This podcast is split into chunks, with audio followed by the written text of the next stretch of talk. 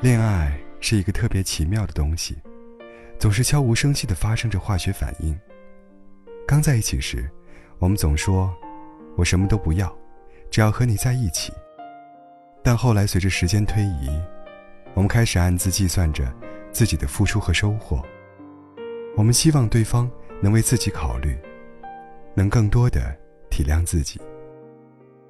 又过了一阵子，我们不甘于只是两条平行线一起往前走。你企图做些什么，让自己真正重要而不同。因此，你经常打着爱的名义，试图干涉另外一个人的生活。你以为你能插手他的人生，就是真正的爱他，也是真正的在被爱。可以，就是从那时开始，爱情开始变质。一方无休止的指手画脚。一方无下限的隐忍沉默。你们都忘了，最开始的时候，你们想要的，不过只是在一起。我和老刘分手了，在别人准备结婚的年纪，在很多人以为马上就能喝到我们喜酒的时候。刚分手的时候，我订了机票去了南方的山区，每天都在日升月落里思考那个爱得死去活来的我。是否真的不会后悔分手的决定？熟悉我们俩的朋友，甚至打电话过来骂我：“你疯了！你们两个都多少年了？老刘人多好啊！”可在转念间，我又清楚的明白，那些爱情里或大或小的问题，如同温水煮青蛙，你总觉得你还能忍耐，却没想到有一天，你的爱情就这样被烧死了。年纪越大，听了长辈很多劝告，听了爱人很多的关心，却发现那些以“我是为你好”开头的话语，并没有让我们得到快乐和释怀，相反，会成为我们的负担。刚恋爱时的老刘是一个性格十分有魅力的人，民主、大度，支持我的想法。慢慢的，他逐渐加给我，加给我们这段感情一些沉重的砝码。实际我能理解，因为我们都不可避免的在岁月积淀中对另一半有占有欲，有控制的冲动。但其实我们都应该清楚的知道，你们的关系虽然亲密，但是你依旧没有替他做选择的权利。你也应该明白，有些时候，你因爱而滋生的私心，并不是真的对他最好的选择。我毕业找工作那年。老刘一句：“我是为你好”，阻断了我去喜欢的公司发展的愿望。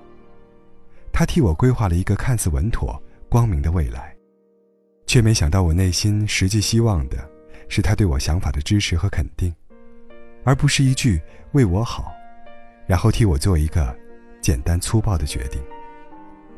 工作没几年之后，他慢慢以他的标准和想法规定着我的生活。我能和谁走得近一些，我要离谁远一点。每当我抱怨他对我管得太多，他也是一句“我是为你好”，让我无法再张口追问。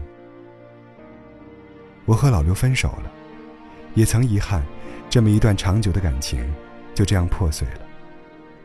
但在我内心，还是清晰的希望，我未来生活的那个人，不会再这样轻易的指挥着我的人生。而是陪伴我，引导我，支持我，相信我。有句话说：“我是爱你的，你是自由的。”实际这就是恋爱中最好的境界。你一方面埋怨父母经常不替你考虑，却说出“我是为你好”的话；一方面又成了这样对待子女的父母。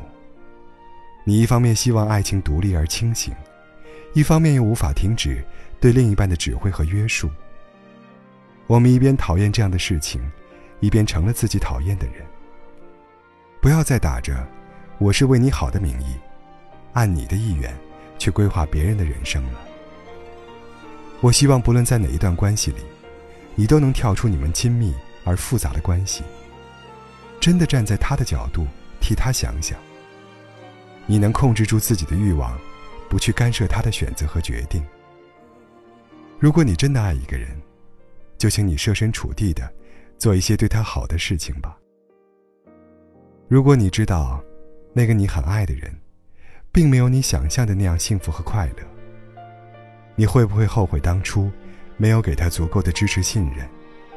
你会不会遗憾，你本该做些什么，让他开心一些，而不是站在所谓爱的制高点上，随意就更改了他的人生？希望爱情里，那些不加思索就指手画脚的事情少做一些。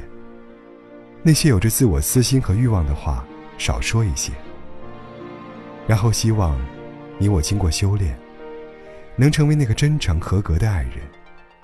也希望你我，在未来的岁月里，能获得别人发自肺腑的爱。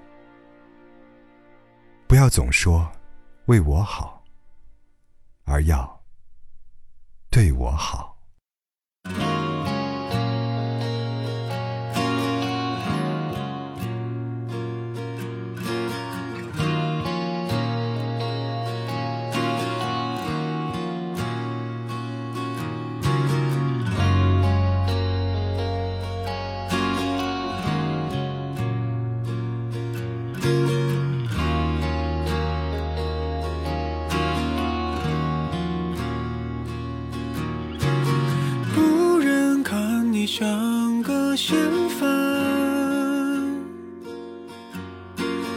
我就不再追问答案。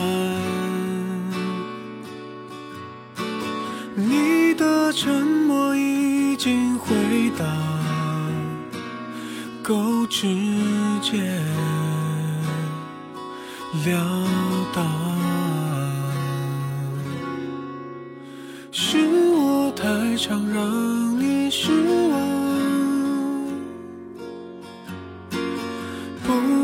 贴心包容温暖，才会落得这个下场和背叛无关。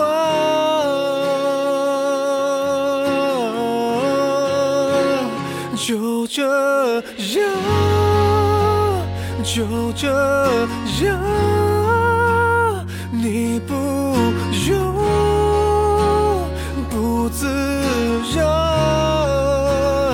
你也不用说需要我原谅，别让我多想。就这样，就这样，怕真相才能看。我想对爱情